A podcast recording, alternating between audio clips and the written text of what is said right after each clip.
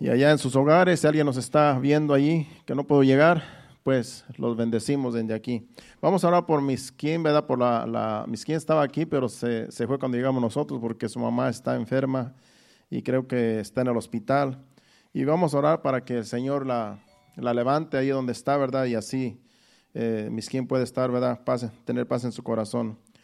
Así es que me ayudan a orar por ella y ya que, ¿verdad? Eh, eso sucedió de repente. Padre Santo, Padre bueno, Señor. Nos presentamos delante de ti, Señor, y presentamos, Señor amado, a la mamá de Miskin, Señor, que se siente delicada, Padre. Te pedimos en el nombre de Jesús, Señor, que cualquier cosa que esté pasando, Señor amado, que tú tengas el control, Señor. Y si tú, Señor, quieres sanarla, sánala, Señor. Sabemos que en tu, en tu corazón está a lo mejor sanala, Señor. Te pedimos que la sanes de cualquier dolor, de cualquier problema, Señor amado, que esté pasando, Señor. Para ti no hay nada imposible, Señor es tu hija, Padre Santo, y te pedimos en el nombre de Jesús que tengan misericordia, Señor, y que, Señor, obre, Señor amado, para que ella, Señor, pueda regresar a su casa, Señor, sana y salva, Padre. Te lo pedimos en el nombre de Jesús. Obra en sanidad, Señor, y gracias te damos. En el nombre de Jesús te lo pedimos. Amén. Bueno, pues vamos a la enseñanza en este miércoles, ¿verdad? En este día de hoy. La enseñanza, el título de esta enseñanza yo le puse por título El poder de Dios en su iglesia. El poder de Dios en su iglesia. ¿Cuántos saben que Dios es poder? Hay un coro que dice, tenemos el poder, tenemos el poder de Dios. Y sí, lo que nosotros tenemos es de Dios. Dios nos ha dado el poder. Nada es nuestro. Aún es el que, Él es el que nos da las fuerzas cada día. Él es el que nos da la salud, Él es el que nos da la habilidad para hacer las cosas, Él es el que nos da la inteligencia, la sabiduría. De Él viene todo. Así es que toda la gloria y toda la honra siempre hay que dársela a Dios, porque de Él viene todo.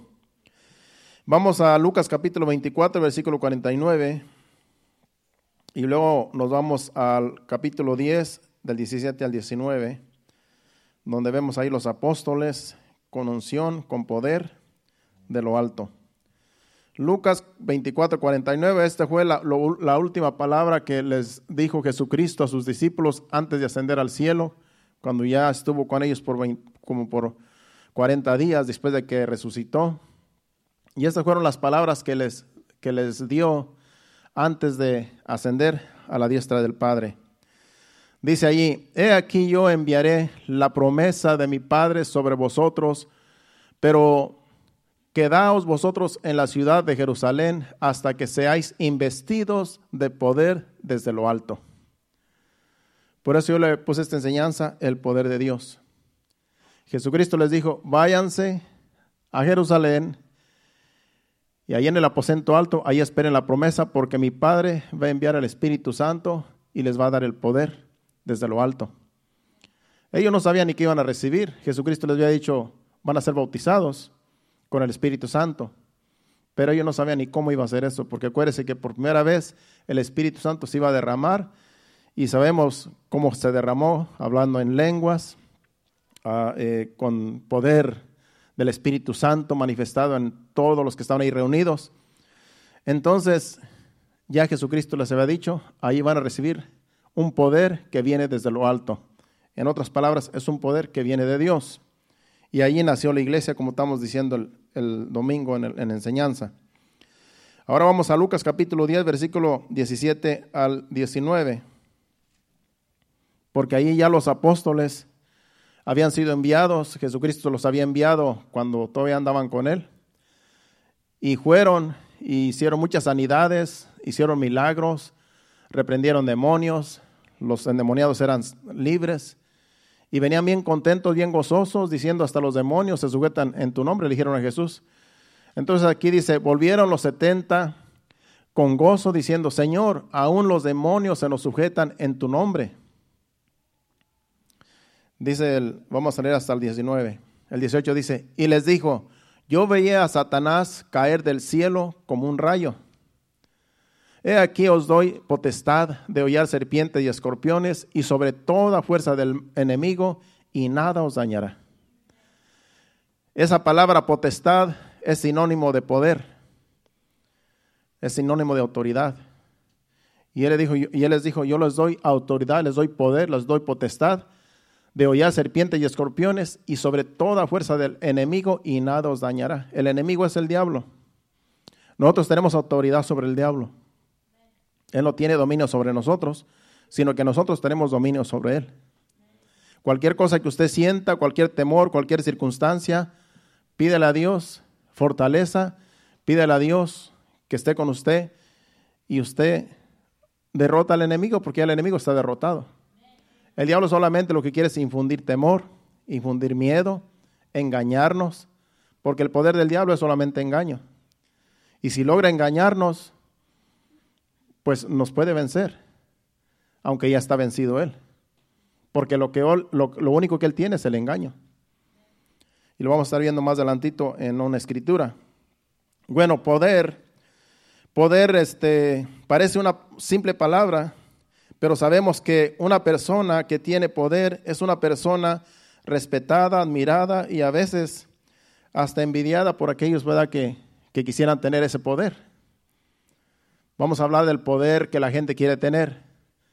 Vamos a, ver del poder mundano, digámoslo así. Cuando la gente tiene poder, se siente hasta que es un Dios. Me viene a la mente un rey muy poderoso que ustedes lo conocen en las escrituras, el rey Nabucodonosor. Este rey, eh, Dios le dio el poder, para el poder que él tenía, Dios se lo dio. Y Dios usó a este rey para juzgar a su pueblo, para traer juicio a su pueblo, porque su pueblo era desobediente, era idólatra. Y mandaba Dios a sus profetas para que fueran y le, profetizaran al pueblo de que se arrepintieran de sus pecados. Y el pueblo no hacía caso, iba de mal en peor. Fue tanta, fue, llegaron a tanto que colmaron a Dios la paciencia. Le colmaron la paciencia, entonces Dios levantó a este rey Nabucodonosor, sabemos la historia, y vino este rey con todo su ejército y se llevaron cautivos a mucha gente para Babilonia. Eso está en, los libros de los, de los, reyes, en Segunda de Reyes. Se los llevaron cautivos a toda la gente que pues quedaron vivos después de la guerra. Al rey y a todos sus príncipes se los llevaron vivos, cautivos. Pero Dios mismo lo usó para juzgar a Israel. Todo era un propósito de Dios. Y allá estaban en Babilonia, sabemos que allá, este, eh, estaba Daniel, era joven, y otros jóvenes más y estuvieron en el palacio del rey. El rey les dijo que les dieran buena comida, que los alimentaran bien, porque esos fueron escogidos para ministrar en el gobierno del rey. Quería jóvenes bien, bien dotados, bien inteligentes, y uno de ellos era Daniel, otro era Sadrach, otro Mesac y otro Abednego. Entonces, estos eran jóvenes que sobresalieron como siervos de Dios, que no se doblegaron ante ante Nabucodonosor y ante sus leyes. Entonces, este rey era tanto su ego, tanto su altivez, que él pensó que, pues que todo lo que él era venía de él. Él no le daba la gloria a Dios de que Dios lo envió y derrotó a Israel y aún los llevó cautivos y que Dios le dio el poder para llegar a ser el primer rey, el primer imperio. Ese fue el primer imperio que se levantó, el imperio babilónico. O sea que Nabucodonosor fue el primer rey con un imperio mundial. Y él era el rey de todo. Era el rey de la tierra. No había otro imperio tan grande como el de él, porque Dios le dio el poder. Entonces, en el capítulo 3, versículos del 15 al 30, vamos a leer para entender bien la historia, para los que no conocen la historia. Allí el rey edificó una estatua. Vamos a leer de corrido para no entretenernos, porque es mucho lo que vamos a leer. Dice, aquí os doy, bueno, vamos a, pensé que ya habías puesto. Daniel 3, del 15 al 30. Van a ser 15 versículos, pero son largos. Vamos allí, Daniel 10, del 15 al 30 dice,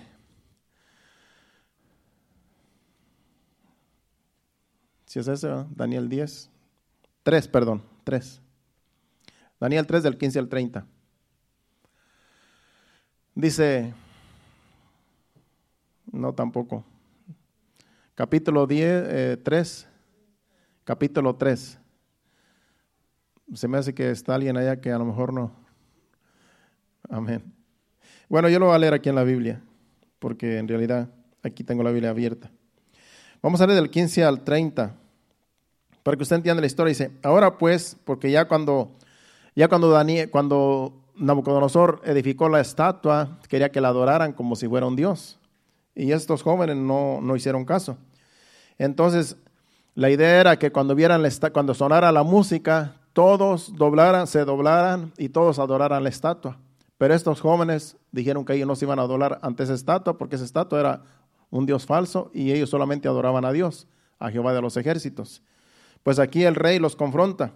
Dice, ahora pues estáis dispuestos, porque ya cuando ellos cuando les dijeron que no querían eh, doblar sus rodillas ante la estatua, el rey fue directamente con ellos y los confrontó.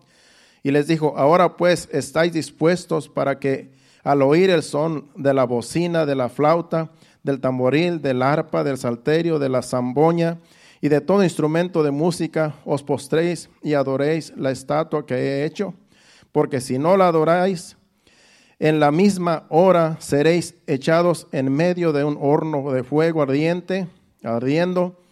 ¿Y qué Dios será aquel que os libre de mis manos? Imagínense la altivez, la arrogancia. En otras palabras, yo soy el rey todopoderoso, no hay otro rey más que yo. Y yo tengo el poder para echarlos a un, horno de fuego si ustedes no adoran la estatua. ¿Y qué rey los podrá librar?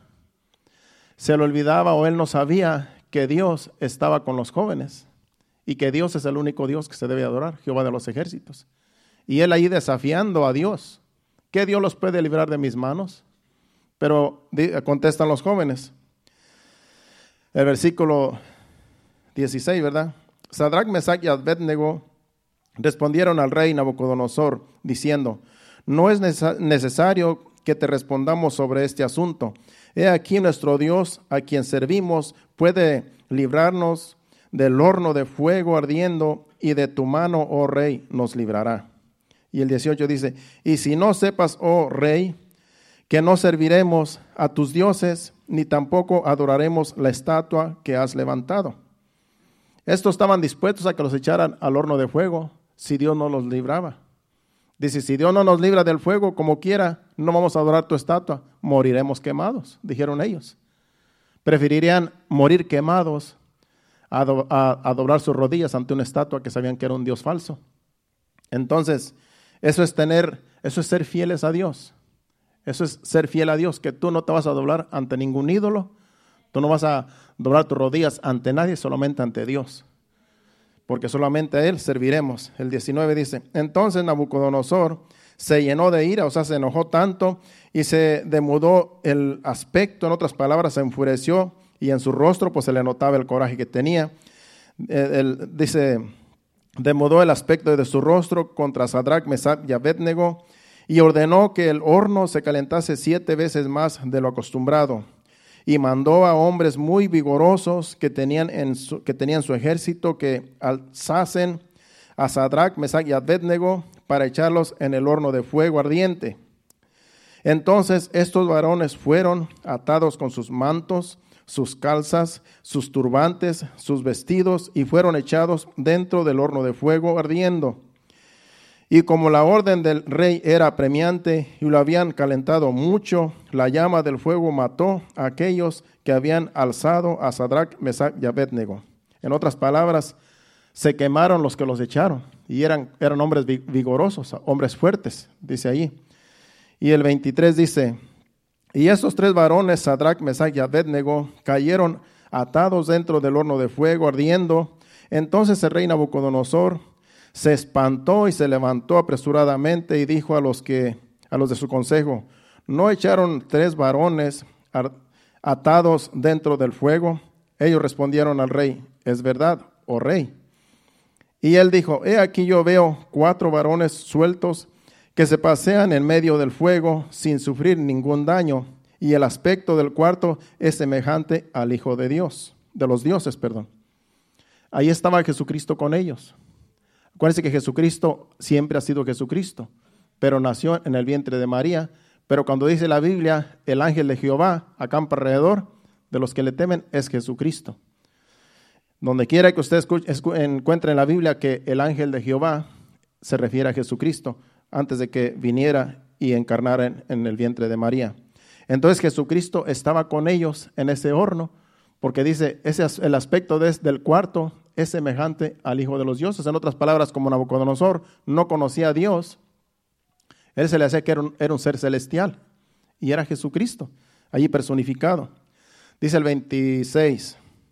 Entonces Nabucodonosor se acercó a la puerta del horno de fuego ardiendo y dijo, Sadrach, Mesach y Abednego, siervos de Dios Altísimo, salid y venid. Entonces Sadrach, Mesach y Abednego salieron de en medio del fuego. Dice, y se juntaron los sátrapas, los gobernadores, los capitanes y los consejeros del rey para mirar a estos varones como el fuego no había tenido poder alguno sobre sus cuerpos, ni aun el cabello de sus cabezas se había quemado, sus ropas estaban intactas y ni siquiera olor de fuego tenían. O sea que nada les pasó, ni siquiera humo, ni siquiera olían a nada, porque la presencia de Dios los cubrió, los protegió dentro del horno de fuego. Ese es el poder de Dios, guardándolos, estos varones. Dijimos que hasta el 30, el 28 dice, entonces Nabucodonosor dijo, bendito sea el Dios de ellos, de Sadrach, Mesach y Abednego, que envió su ángel y libró a sus siervos que confiaron en él y que no cumplieron el, el edicto del rey, en, entregaron sus cuerpos antes que servir y adorar a otro Dios que no, que su Dios. Por lo tanto, decreto que todo pueblo, nación, lengua que dijere blasfemia contra el Dios de Sadrach, Mesach y Abednego sea descuartizado y su casa convertida en muladar, por cuanto no hay Dios que pueda librar como éste. Entonces el rey engrandeció a Sadrach, Mesach y Abednego en la provincia de Babilonia. Los honró porque se dio cuenta que no hay Dios que pueda liberar a alguien del fuego.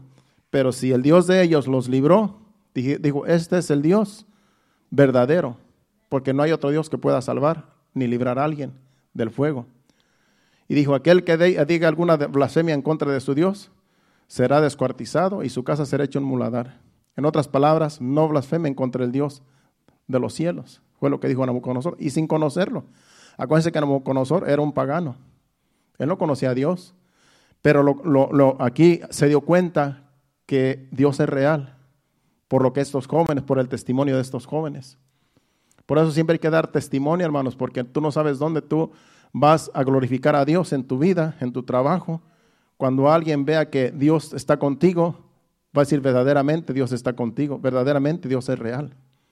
Y van a glorificar a Dios por medio de tus acciones, por medio de tu sometimiento a Dios, de tu obediencia a Dios, así como estos jóvenes los engrandeció el, rey Nabucodonosor. Entonces, pero con todo y eso, el rey glorificó a Dios, pero no lo conocía. Él todavía siguió con su altivez, con su, con su vanidad, como creyendo que él era el, el, rey más grande y que en realidad no había otro como él. Y en realidad no, todavía pasó el tiempo y aunque tuvo un sueño y Dios y, y Daniel se lo interpretó acerca de un sueño que tuvo, cosa, conocemos la historia, pero no vamos a entretener tanto. Vamos ahora a Daniel capítulo 4, versículo del 30 al 32, para que usted vea allí cómo él, después de que ya tenía su reino establecido, era un palacio majestuoso, y él paseándose en su palacio, dijo estas palabras, Daniel capítulo 4, versículo del 30 al 32, dice, Habló el rey y dijo, ¿no es esta la gran Babilonia que yo edifiqué para casa real con la fuerza de mi poder y para gloria de mi majestad? Aún estaba la palabra en la boca del rey cuando vino una voz del cielo, a ti se te dice, rey Nabucodonosor, el reino ha sido quitado de ti. Y de entre los hombres te arrojarán y con las bestias del campo será tu habitación, y como a los bueyes te apacentarán y siete tiempos pasarán sobre ti hasta que reconozcas que el Altísimo tiene el dominio en el reino de los hombres y lo da a quien él quiere. Con lo que él dijo, imagínese, dijo, no es esta la gran Babilonia que he edificado, el palacio, lo majestuoso que estaba. Él no le dio la gloria a Dios. Él dijo, esto lo he hecho con mis manos, porque yo soy grande, porque yo soy poderoso. Y allí eh, una voz del cielo vino y le dijo, sin, ti, sin mí tú no eres nada. Lo que tú has hecho, yo, lo, yo te di el poder, lo que Dios le quiso decir ahí. Y ya le había, y ya le había dicho Daniel la sentencia por medio del sueño, que iba a estar como una bestia por siete años, siete tiempos, quiere decir siete años. Siete años estuvo Nabucodonosor como, un, como una bestia en el campo y hasta que alzó los ojos al cielo y le dio la gloria a Dios, hasta entonces se le dio otra vez el reino para atrás. Pero fue un, algo, fue un, sueño que, que se iba a cumplir, porque no le iba a dar la gloria a Dios, no le dio la gloria a Dios. El poder que él tenía, Dios se lo dio, pero no glorificó a Dios. Es por eso que todo lo que nosotros tengamos, hay que darle gracias a Dios. Lo poco, lo mucho, lo que, todo lo que tú tienes, dale gloria a Dios. Dale gracias a Dios para que no nos enaltezcamos, porque aquí el rey Nabucodonosor tenía a lo mejor eh, pues de qué gloriarse por todo lo que tenía. Y eso pasa cuando alguien ya está en lo bien alto, en ya está en una posición bien alta, ya cree que, lo tiene todo, que tiene el mundo a sus pies. Y eso pasa con, muchas personas. Pero vemos aquí que a, a, a Nabucodonosor Dios le habla directamente y el poder, su reino se le quitó por siete años hasta que reconoció que solamente hay un Dios, el Dios de los cielos, Jehová de los ejércitos. Bueno, y vamos ahora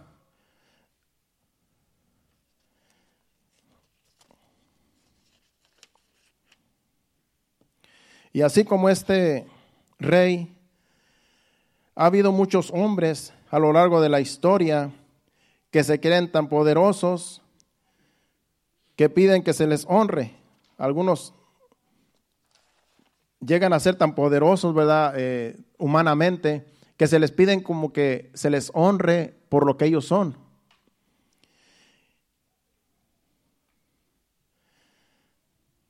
Y quieren que se les honre, quieren que se les venere como si fueran dioses a veces. Y aún la fama hace que algunas personas y muchos sean admirados y que sean en realidad admirados y, respetados por la fama que tienen. La misma fama hace que mucha gente se enaltezca y mucha gente siente que tiene el poder. Estos famosos tienen poder porque la gente les da el poder. Cuando gente llega a la fama, una persona llega a la fama, se siente tan poderoso que cree que ya lo tiene todo. Cree que tiene todo lo que quiere y se sienten poderosos por lo que tienen. La fama los hace sentirse poderosos. Es una clase de poder que la gente a veces tiene por medio de la fama. Pero la misma gente los lleva a la fama. La misma gente los idolatra. Después les llaman hasta los ídolos, el ídolo del pueblo. ¿Por qué? Porque los ven como ídolos y son ídolos, porque en realidad no son dioses. Pero ellos, la gente misma los eleva tanto que ya se sienten grandes.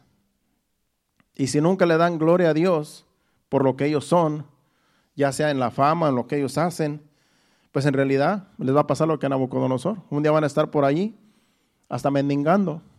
Pueden acabar hasta aún en la calle por no darle la, la gloria a Dios. Hablando de la fama. Pero otras personas obtienen su poder por medio de acciones ilícitas, pero todo, todo este poder que ellos tienen haciendo cosas ilícitas, haciendo negocios ilícitos, cuando la policía, el gobierno los atrapa, estas personas se les acaba el poder. Pueden ser tremendos líderes y tener mucha gente trabajando para ellos. Pero cuando estas personas son sorprendidas y son eh, apresadas por la ley, esas personas se les acaba el poder. Ya no son poderosos, porque ahora los llevan a, juzgar, a un juzgado por las cosas ilícitas que hacen. Tienen poder mientras están libres, pero después de que son sorprendidos, se les acaba el poder. ¿De qué les sirve todo lo que tienen si vienen a caer en una cárcel? De nada les sirve todo el poder que han obtenido, porque en la cárcel ya no hay ningún poder. Ahí solamente están hasta que son sentenciados. Son personas que les gusta el poder, les gusta la fama, les gusta lo grande, les gusta el dinero y buscan la forma haciendo cosas terribles para llegar a tener el poder que ellos quieren. Y si hay unos que llegan a dominar terrenos, aún hasta naciones, por el poder que ellos quieren tener quieren dominar al mundo, pero es un poder que se les acaba rápido, porque no, ese poder no viene de Dios. Ese poder es un poder que ellos buscan para que la gente los respete, para que la gente los admire, para que gente los, los aplauda. Otros, hablando del poder que la gente quiere buscar, otros consiguen el poder y, y pueden hacer hasta pactos con el diablo para tener un poder sobrenatural. Hay gente que le hace la santería, la brujería, al satanismo. Estas personas quieren poder, saben que hay un poder y quieren tener ese poder para tener dominio y hacer cosas en realidad diabólicas. Es un poder ficticio, es un poder engañoso que el diablo mismo les da. Porque como dijimos al principio, el diablo tiene poder, pero es un poder engañoso. Todo lo que ellos tienen dado por el diablo es una maldición. ¿Cuándo ha visto usted un brujo, un santero que es rico? son pobres todo el tiempo porque todo el tiempo están allí mendigando. ¿Por qué? Porque el diablo les hace sentir que tienen poder, pero es un engaño, es puro engaño. El poder de Dios es genuino. El poder que el diablo les da a las personas que lo buscan es un poder engañoso, el cual vamos a estar hablando ahorita yendo a las escrituras. Entonces, todo eso es puro engaño. La gente busca poder aquí y allá y, haciendo cosas ilícitas porque quieren sentirse con poder y, con dinero y, con fama y de todo. Buscan el poder. Pero el poder viene de Dios, el verdadero, el genuino viene de Dios y lo tiene la iglesia. La iglesia es la que tiene el poder, aunque usted no lo crea. Usted tiene más poder que cualquier persona cuando usted sabe quién es en Cristo Jesús. Porque el poder viene de Dios y si usted siempre honra a Dios, usted siempre glorifica a Dios, Dios va a estar con usted y le va a dar el poder que usted necesita para vencer el pecado y todo lo que es malo, todo lo influencia satánica, como les dio poder Jesucristo a sus discípulos que los envió. Vamos a 2 de Tesalonicenses capítulo 2, versículo del 7 al 10. Para que usted vea a esta gente que busca el poder por medio de pactos eh, que el diablo en realidad hacen pactos con el diablo para tener poder. Pero eh, mira el poder que el Satanás tiene, porque aquí está hablando del anticristo. Dice, porque ya está en acción el, el misterio de la iniquidad, solo que hay quien al presente lo detiene hasta que es, él a su vez se ha quitado de en medio. Y entonces se manifestará aquel inicuo a quien el Señor matará con el espíritu de su boca y destruirá con el, con el resplandor de su venida. Inicuo cuyo advenimiento es por obra de Satanás, con gran poder y señales y prodigios mentirosos. Dice ahí, con gran poder y señales y prodigios mentirosos. Él va a tener un poder, el, el anticristo, que se va a manifestar después cuando ya la iglesia sea levantada. Esta persona que es Satanás mismo adentro de esa persona, va a tener un poder, como dice ahí, como dice, inicuo cuyo advenimiento es por obra de Satanás, con gran poder y señales y prodigios, dice ahí, mentirosos. El poder que este anticristo va a tener es un poder engañoso y mentiroso, pero va a engañar a todo el mundo. Con las señales que él va a hacer, va a engañar a toda la gente. ¿Qué hacen los magos? ¿Qué hacen los, los, los, los, los que hacen, ¿cómo se llama? A los sionistas y los, a los sionistas, no sé cómo se llaman. Esas personas se engañan. Usted los ha visto en la televisión, a lo mejor conoce a alguno de ellos, que hacen magia, hacen desaparecer cosas, Pero todo esto no es de Dios, todo esto es diabólico. El diablo les da ese poder para, para hacer esas cosas, pero todo eso es mentira. Hacen que la gente vea que se desaparecen las cosas, pero ellos engañan a la gente con lo que hacen. Y la gente les cree, dice, mira qué poder tiene esta persona. Pero es por un poder engañoso. Yo recuerdo una vez que fuimos a Houston, una vez que cuando se casó mi hermano, el, el mayor que yo, fuimos a Houston y mi esposa y yo y mi hermano y mis hijas estaban chiquitas, fuimos. Y había un joven, un hombre que conocimos allí, entre la, gente que vino allí con los familiares. Y este joven era, eh, hacía, hacía magia. Y enfrente de nosotros hacía su magia, con sus manos. Hacía magia. Y, nos quedamos sorprendidos porque yo le dije, bueno, pero tú como, eso no es de Dios, le dije yo. Y entonces él dice que estaba yendo a una iglesia americana, que también era de hispanos. Le dije, eso no es de Dios. Y él decía que sí, que eso era algo que él nunca me quiso decir cómo tuvo ese poder. Claro, porque son, ellos tienen que ocultar lo que ellos, ¿verdad? Los, como lo hayan obtenido. Pero imagino que es por medio de pactos. Pero él dice, mira, si yo me pongo en la calle haciendo mis trucos, dice, porque él decía que él, que él era evangélico, él decía que era evangélico, pero yo no se la creí porque un evangélico no va a hacer esas cosas. Un evangélico no va a andar haciendo trucos porque eso es diabólico. Pero él dice que iba a esa iglesia evangélica. Pues bueno, dicen que también los brujos se, esconden en las iglesias cristianas. Entonces, dice, mira, si yo me voy a la calle con estos trucos que yo hago, con esta magia que yo hago, dice, yo te aseguro que yo voy a, y se pone otra persona, un evangélico, un predicador, dice él, en la otra esquina, yo te aseguro que yo llamo más gente que, que el predicador, dice porque le llama más la atención a la gente las cosas que se ven antes que la palabra. Dije, pues a lo mejor sí, pero, es un puro, pero eso es puro engaño, le digo. Tú vas a tener la gente ahí entretenida con tus trucos, pero de nada le va a servir porque es puro engaño. En cambio, los cuantos que vayan con el predicador van a recibir palabra de Dios. Y entonces es puro engaño. Puro engaño. Lo que el diablo ofrece es puro engaño. Sigue diciendo, hablando de esta, de, la, aquí en, Tesalonicenses, eh, vamos, ah, bueno, ahí terminamos en el 10.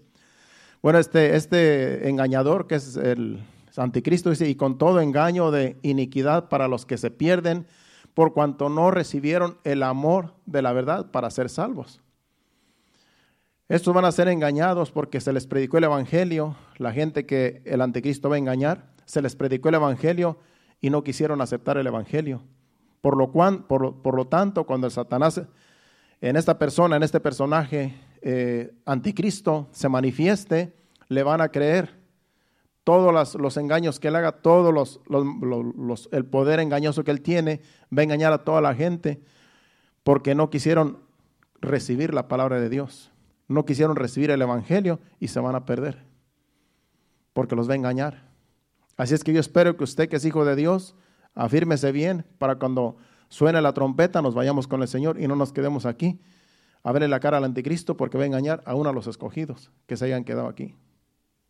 Sigue, bueno, vamos ahora a Hechos capítulo 8, versículos de 9 al 11, para que usted vea una historia de un mago, de lo que le estoy hablando, que sí existen los magos, sí existen la gente que hace trucos, como le digo, yo conocí uno personalmente, pues aquí habla en, este libro de los Hechos de un mago que engañaba a la gente con sus trucos, con su magia. Vamos a leer del, del 9 al 11 y luego nos brincamos del 18 al 20. Dice, pero había un hombre llamado Simón que antes ejercía la magia en aquella ciudad y había engañado a la gente de Samaria haciéndose pasar por algún grande. Y este oían atentamente todos, desde el más pequeño hasta el más grande, diciendo, este es el gran poder de Dios. Y le estaban atentos porque con sus artes mágicas les había engañado mucho tiempo. O sea que este hombre era un hombre famoso que hacía magia y desde el más pequeño hasta el más grande en la ciudad lo conocían. Y los engañaba con sus trucos, con sus trucos de magia.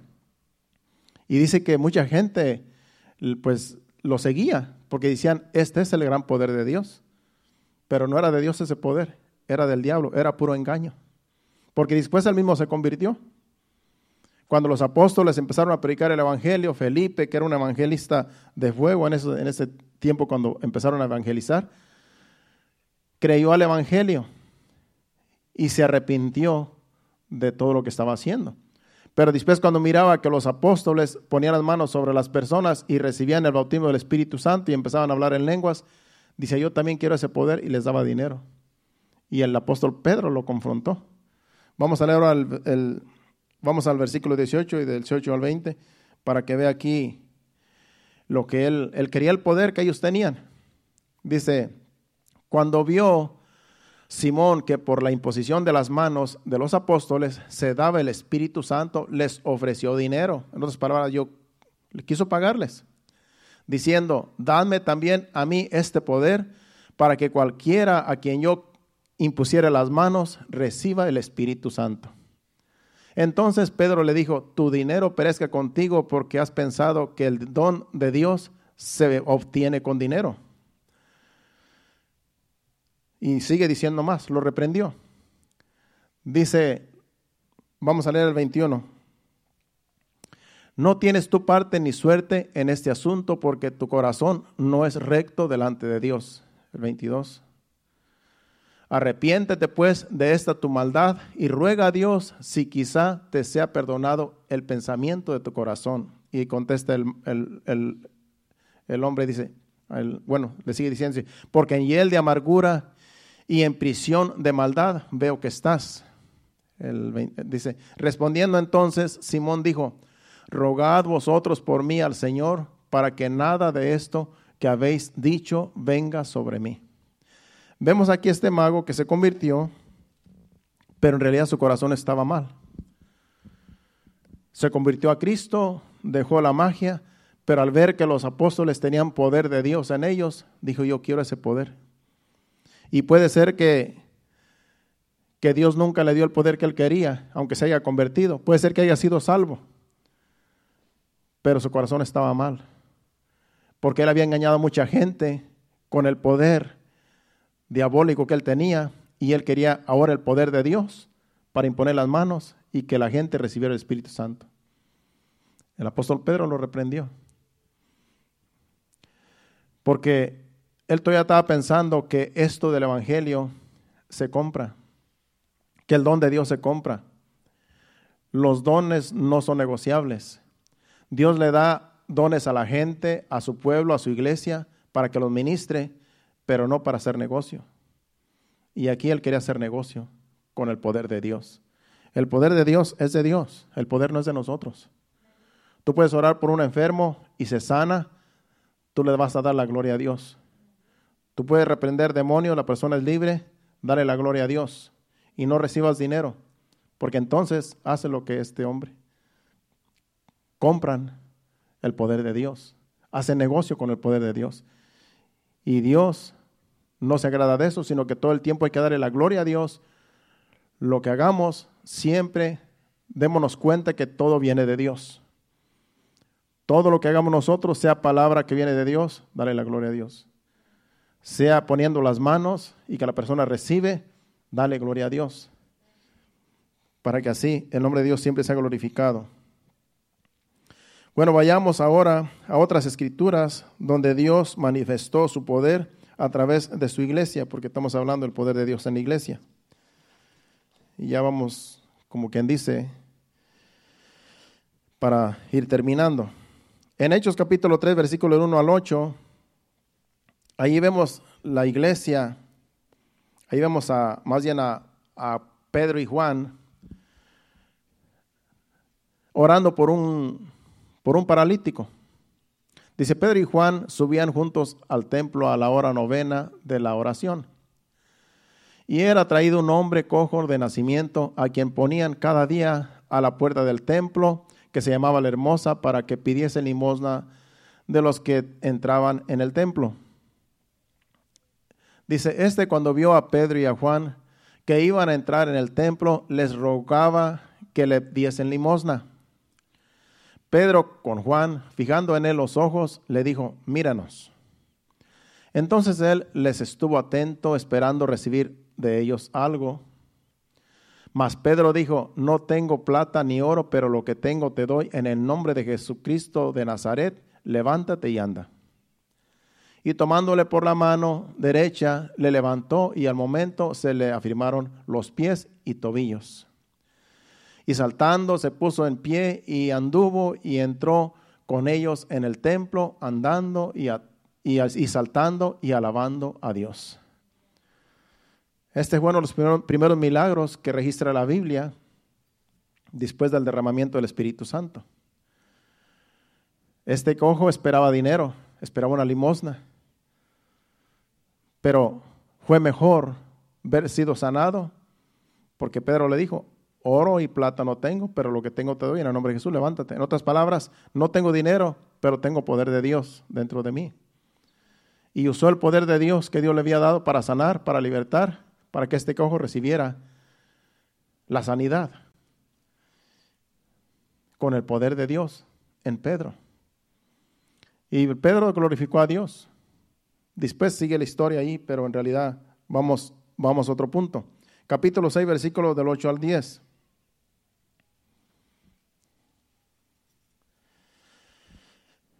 En el capítulo 6 también vemos allí a Esteban, un joven que había sido escogido para que sirviera las mesas, y éste estaba enseñando la palabra, predicándole el evangelio a los judíos, los cuales se llenaron de enojo porque él tenía poder de Dios cuando él predicaba.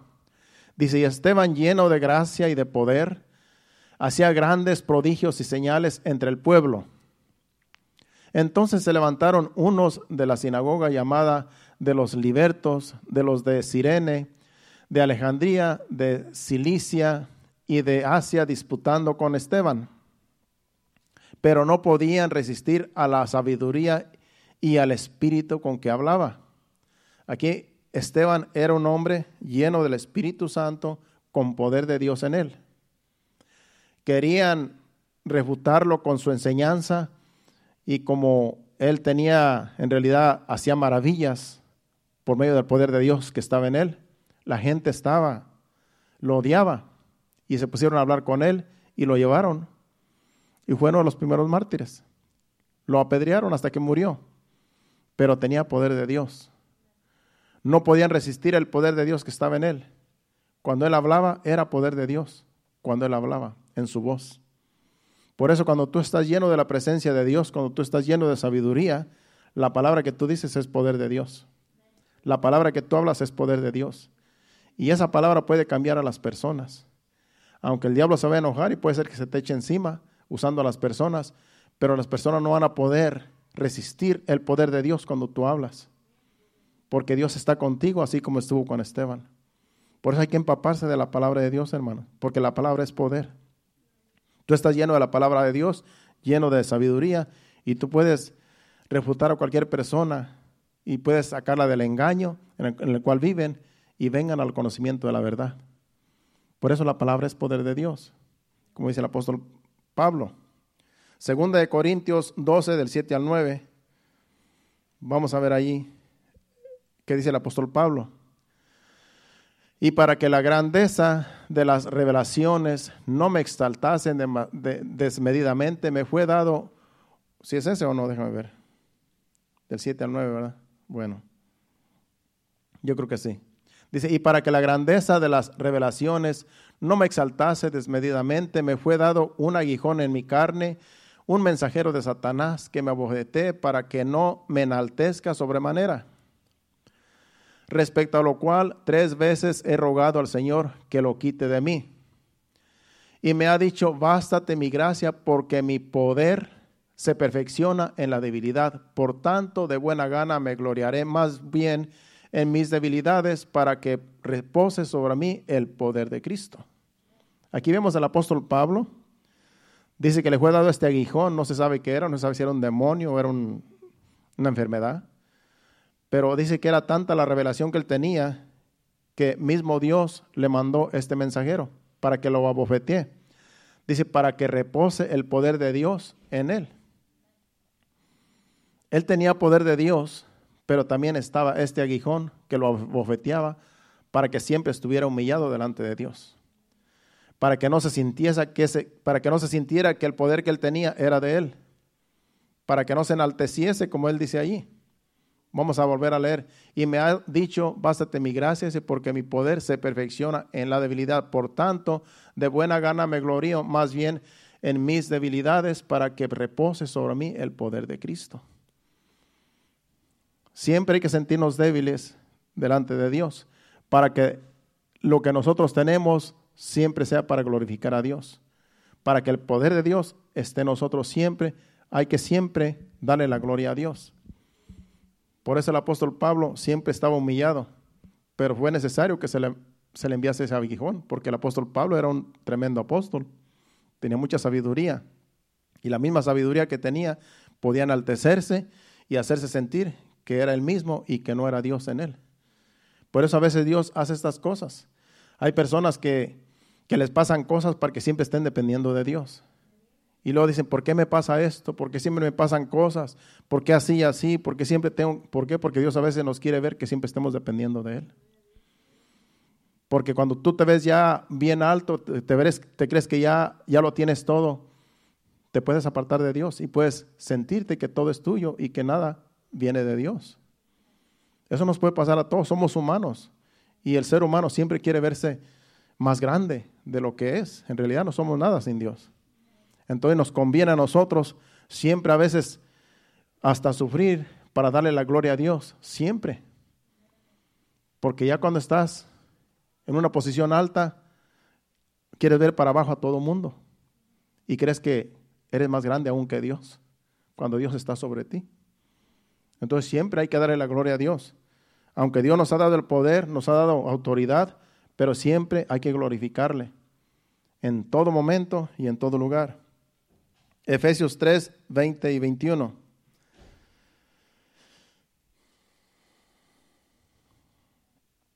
Dice, y aquel que es poderoso para hacer todas las cosas mucho más abundantes de lo que pedimos o entendemos según el poder que actúa en nosotros.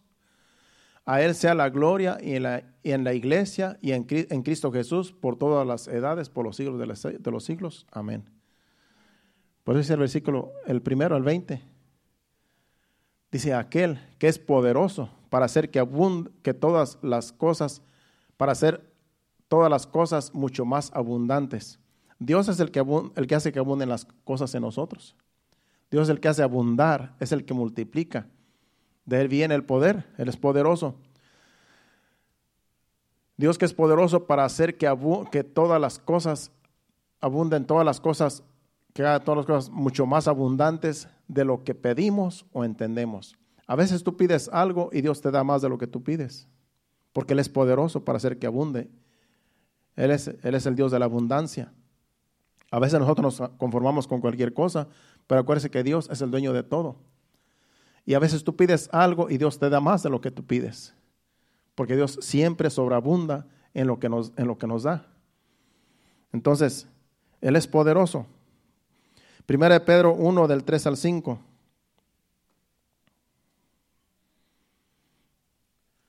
Bendito el Dios y Padre de nuestro Señor Jesucristo, que según su grande misericordia nos hizo renacer para una esperanza viva por la resurrección de Jesucristo de los muertos, para una herencia incorruptible, incontaminada e inmarcesible reservada en los cielos para vosotros que sois guardados por el poder de Dios mediante la fe para alcanzar la salvación que está preparada para ser manifestada en el tiempo postrero. Dice que somos guardados por el poder de Dios mediante la fe. La fe es la que nos mueve, la fe en Dios. Y por la fe que tenemos, somos guardados por el poder de Dios. Tú tienes fe en Dios, Dios tiene poder para guardarnos. Mientras tú tengas fe en Dios, Dios va a tener cuidado de nosotros, va a tener cuidado de ti, porque es que Él es poderoso para guardarnos. Él tiene, digamos, el, Él tiene, el, el ¿cómo se dice?, la responsabilidad de, guardar, de guardarnos cuando nosotros ponemos en Él la fe. Por eso los tres hebreos no se quemaron. Por eso los tres hebreos confiaban en Dios. Y con todo y eso dijo, si nos quemamos como quiera, no nos vamos a doblar ante una estatua que, que, es hecha por el hombre. Entonces, la fe es muy importante. Tengamos fe y Dios, con su poder, nos va a guardar. Porque Él es poderoso para guardarnos. Vamos al 4 y, versículo 11 de 1 de Pedro, capítulo 4, versículo 11.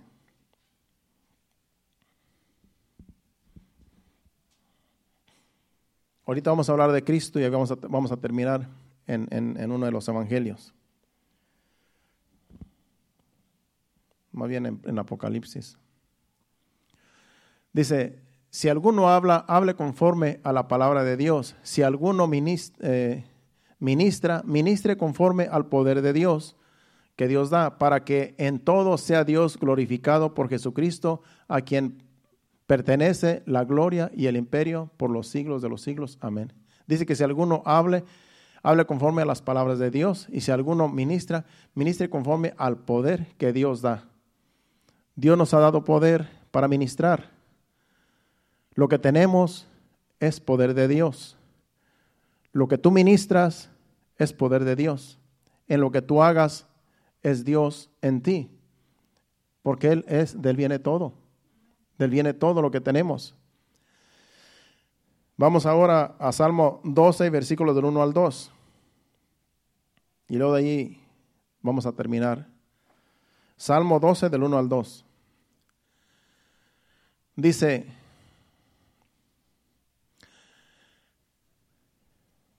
No, 112, perdón. Salmo 112, del 1 al 2.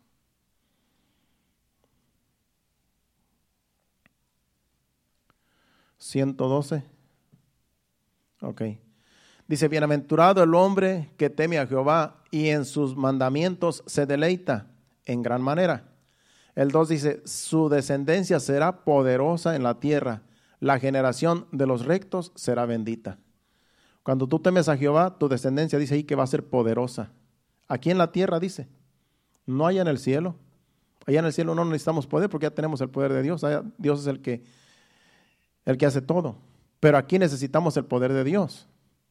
Por lo tanto, nuestra generación, si tú temes a Dios, tú eres bienaventurado. Y tu descendencia, nuestros hijos y los hijos de nuestros hijos, dice que serán poderosos aquí en la tierra.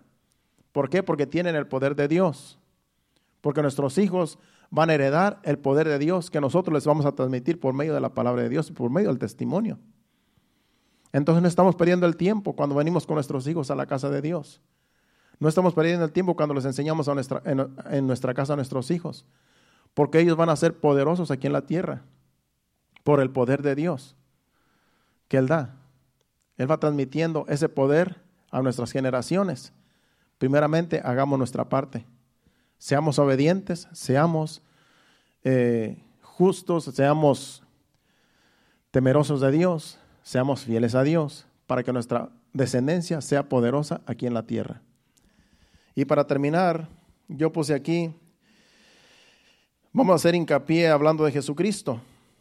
Sabemos que Jesucristo fue llevado a la cruz y aunque él tenía el poder para evitar que lo crucificaran, sin embargo, por amor a nosotros no lo hizo, sino que fue llevado como oveja al matadero.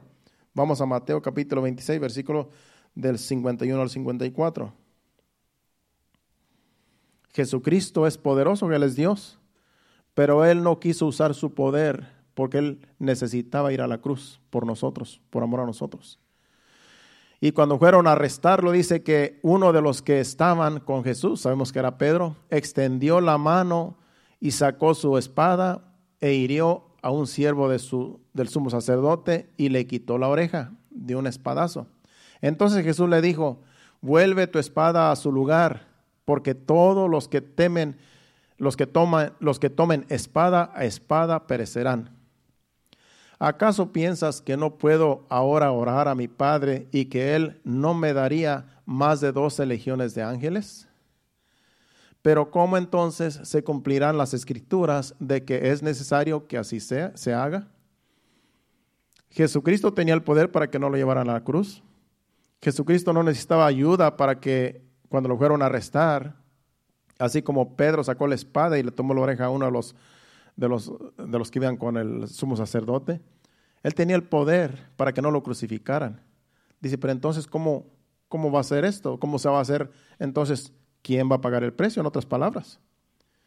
Entonces, era necesario que Jesucristo sufriera en la cruz el castigo de nuestra paz, para que ahora nosotros tengamos vida y vida en abundancia. Pero Él tenía el poder para no ir a la cruz y no usó su poder. Él era Dios mismo. No usó su poder porque no era necesario usar el poder, era necesario ir a la cruz. Pero vamos a Apocalipsis capítulo 19, versículo del 16, del 11 al 16, y luego del 19 al 21, y ahí vamos a terminar. Porque cuando Jesucristo venga, después de que haya levantado la iglesia, después van a pasar muchas cosas, después va a venir, el anticristo va a reinar aquí por siete años. Va a tener un poder engañoso, como dijimos al, principio. Pero cuando Jesucristo venga, lo va a derrotar al anticristo. Él va a venir a pelear con él. Pero no lo va a vencer porque ya está vencido. El anticristo, eh, eh, el, diablo ya está vencido. Dice entonces, aquí es, eh, es el, el, apóstol Juan hablando de la visión. Dice, entonces vi el cielo y abierto y he aquí un caballo blanco y el que lo montaba se llamaba fiel y verdadero y con justicia juzga y pelea. Ese es Jesucristo. Vamos a seguir leyendo de corrido. Vamos a leer hasta el hasta el 16. Dice, sus ojos eran como llama de fuego y había en su cabeza muchas diademas y tenía un nombre escrito que, sin, que, se, que ninguno conocía sino él mismo. Estaba vestido de una ropa teñida en sangre y su nombre es el Verbo de Dios, Jesucristo. Y los ejércitos celestiales vestidos de lino finísimo, blanco y limpio, le seguían en caballos blancos de su boca sale una espada aguda para herir con ella a las naciones, y él las regirá con vara de hierro, y él pisa el lagar del vino, del furor, de la ira del Dios Todopoderoso. Y en su vestidura y en su muslo tiene escrito este nombre, Rey de Reyes y Señor de Señores. Entonces, cuando Jesucristo venga, sí va a pelear. Va a venir como lo que es, Rey de reyes, Señor de señores, va a vencer al anticristo con todo su ejército. Y van a ser millones que están con el anticristo. Acuérdense que va a ser mundial. El anticristo va a regir a todo el mundo. Pero Jesucristo va a venir y solamente con su palabra lo va a destruir. Vamos ahora al 19, del 19 al 20, ese mismo capítulo. Nos brincamos al 19 y al 20 para que vea lo que va a pasar aquí. Dice, y vi a la bestia y a los reyes de la tierra y a sus ejércitos reunidos para la guerra, para guerrear contra el que montaba el caballo y contra su ejército, contra Jesucristo y su ejército. Dice, y la bestia fue apresada y con ella el falso profeta que había hecho delante de ella las señales con las cuales había engañado a los que recibieron la marca de la bestia y habían adorado su imagen, estos dos fueron lanzados vivos dentro de un lago de fuego que arde con azufre. 21. Vamos al 21. Y los demás fueron muertos con la espada que salía de la boca del que montaba el caballo y todas las aves del se saciaron con las carnes de ellos. Jesucristo dice aquí con la pura, con su pura palabra, los destruyó a todos. Acá cuando lo arrestaron, el apóstol Pedro sacó una simple espada para defenderlo. Dice, mete tu espada porque el que a hierro mata, a hierro muere. Yo tengo el poder para que no me, para que no me lleven preso. Pero ¿cómo entonces se va a cumplir la profecía? Pero aquí sí viene como lo que es, rey de reyes, señor de señores y con su misma boca va a destruir a todo el ejército del anticristo. Solamente con su, con su boca dice allí. Dice que los demás fueron muertos, o sea, todo el ejército, porque había echado al, al, lago de fuego al, falso profeta y a la bestia. Dice, dice con, y con la espada que salía de la boca del que montaba, que es Jesucristo, y al que montaba el caballo, todas las aves se saciaron de las carnes de ellos. Esto va a ser literal. La gente va a morir solamente con, cuando Jesucristo abra su boca. porque Él es Dios mismo. Va, eh, eh, ahí sí va a venir como lo que es, Rey de Reyes y Señor de Señores. Así es que Él es el poder, hermanos. Él tiene el poder. Ahora nosotros tenemos el poder, poder para vencer al Satanás, poder para vencer la carne, poder para vencer el pecado. Ese es el poder que Dios nos ha dado. Y ponemos las manos sobre los enfermos, son sanados, reprendemos los demonios, salen de las personas. Ese poder se nos ha dado a nosotros, pero ese poder es de Dios. Nunca nosotros nos gloriemos, todo el tiempo démosle la gloria a Dios, porque de Él viene el poder. Nos ponemos de pie, pasen al altar, y gracias a Dios por su Espíritu Santo, por la palabra, por el mensaje de esta noche. Esperemos retenerlo. Usted no es cualquier cosa, hermano, usted tiene el poder de Dios. Tú eres hijo de Dios, tú tienes el poder de Dios, aunque ni te des cuenta. Pero cuando tú hablas palabra de Dios, es Dios en ti hablando. Porque la palabra es de Dios, no es de nosotros. Y toda la gloria y toda la honra sea para el Señor Jesucristo. Gracias, Señor. Adora a Dios. Con este canto vamos a adorar a Dios y nos vamos a despedir. Y que Dios siga añadiendo más bendición a este mensaje, yendo a nuestros hogares y descansando en esta noche y el día de mañana. Gracias, Padre. Gracias, Señor Jesús. Gracias, Espíritu Santo, que tú nos has hablado, nos has enseñado. De ti viene el poder y a ti sea toda la gloria, toda la honra por siempre. Te adoramos, Señor. Cierre sus ojos y adore a Dios junto con nosotros. Gracias, Señor.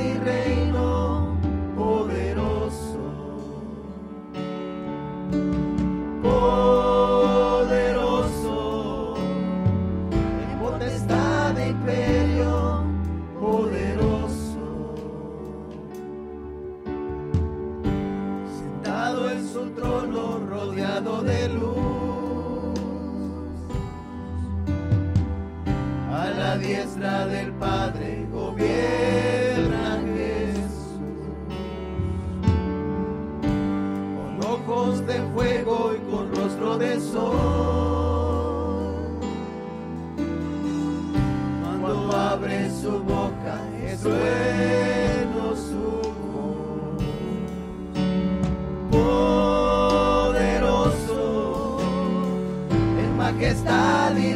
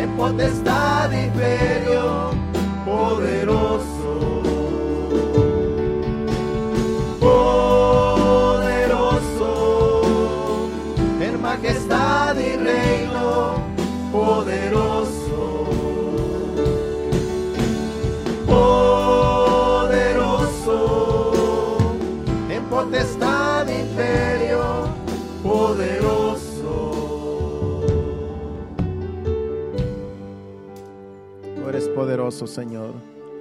De ti viene el poder, Señor amado. Todo viene de ti, Señor amado. Por eso te honramos, Señor, en esta hora. Te damos las gracias, Señor. Por lo que somos, Señor. Por causa tuya, Señor. Porque tú fuiste a la cruz. No usaste tu poder, Señor amado, sino usaste tu humildad, Señor. Usaste tu sometimiento al Padre para que ahora nosotros tengamos el poder tuyo, donde ahora podemos vencer toda adversidad, Señor. Gracias, Jesús, porque tú venciste al diablo y a la muerte, Señor y ahora, Señor, tú nos has dado, Señor, la autoridad, el poder que necesitamos para nosotros también vencer el pecado, Señor. Vencer la maldad, Señor. Vencer toda adversidad, Señor, para servirte, Señor, y para glorificarte, Señor, para honrarte día con día, Señor. Gracias te damos, Señor. Gracias por lo que tú eres, por lo que has hecho a nosotros, Señor. Gracias, Padre, en el nombre de Jesús. A ti sea la gloria y la honra por siempre, Señor. Padre Santo, nos despedimos no de tu presencia, sino de este lugar.